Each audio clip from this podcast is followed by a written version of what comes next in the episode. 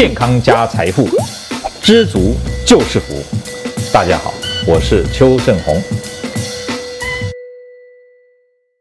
我在门诊当中呢，有时候会遇到一些肥胖的病人啊，他验血报告一发现，呃，胆固醇偏高，但是呢，他如果努力减重。哦，把体重比如说哦，从八十公斤减到六十公斤的话，有可能他没有吃降胆固醇的药，哎，可是你再验一次，发觉他胆固醇的这个验血报告就正常了。对，我有遇到过这样的案例。是是。那像严医师，你呃在门诊当中，除了遇到呃，刚刚讲的那些呃情况以外，有没有说哪些病人对于这个胆血高血脂啊这个治疗上面有错误的认知？比如说你叫他服药，他可能不愿意吃啊，他可能听人家讲说，刚刚你讲了什么呃肝的这个负担负担比较大一点啊，或者有一些比较严重的副作用，他害怕就不吃这个降胆固醇的药，有没有这样的案例？有，嗯，因为高血脂哦，嗯，它的这个没有什么直接的不舒服，嗯，你今天胆固醇高到两百五，嗯，两百六。你也不会任何不舒服，嗯，好，那它又不像糖尿病，听起来这么恐惧，对对，好，糖尿病，哎呦，我有糖尿病哦，这会赶快治疗，对对对。可是高血脂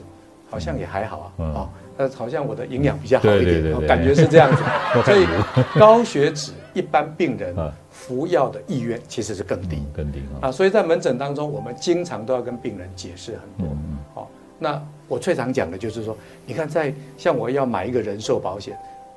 保险公司都跟我讲，胆固醇高，保费就要加一级。嗯，对，为什么？这个这个有用。为什么？因为他们都很清楚，胆固醇高，低密度胆固醇高，你将来容易心肌梗塞。对对对。心肌梗塞你总听过吧？对对对。高血脂你不晓得，心肌梗塞你总听过吧？其实，在英文期刊也是这样讲，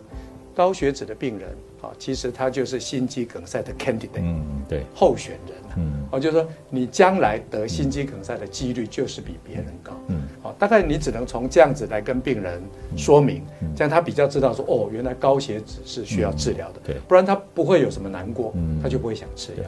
那在饮食上面呢，除了说不要吃太油的或者是太胆固醇含量过高的食物以外，有没有说，哎，多吃一点什么啊？哪一类型的食物可以让他的胆固醇不要飙得那么快，或者甚至有希望能降低一点？有啊，像红曲啊，哦，就是膳食纤维比较多这种，膳食纤维、红曲啊，这个也都会帮助胆固醇的一个代谢，啊，但是这个一样，因为它是从饮食去做调整，所以你也是必须持之以恒，对对，啊，所以假设你体内会产生内生性的胆固醇，或者你的饮食习惯老是会吃到这些东西，那可能的确是要有一些 balance 才能够把它做一个平衡，对，这个饮食的控制。或者膳食纤维的补充，哦，适度的药物治疗，我想这个都是对高血脂治疗非常重要的。对，今天呢，非常谢谢严医师呢来到我们仁医对谈的节目啊，也呃欢迎大家哈，如果觉得我们今天的节目讲的呃你有觉得有收获啊，请你呢在我们的节目下面呢就按赞，然后呢要按订阅，以后呢你就可以啊定期啊收到我们节目的讯息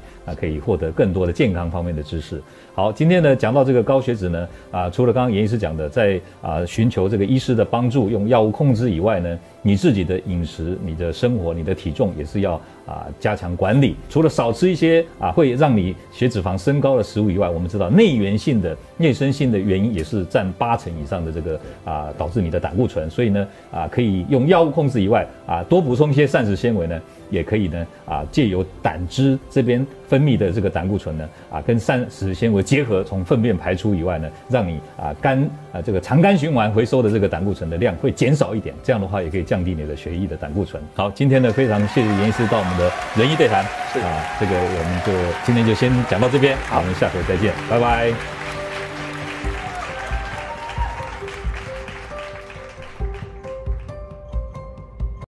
各位朋友。如果你喜欢我们今天所讲的，请在下面按个赞。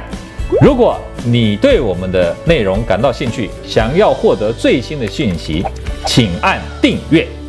下回见。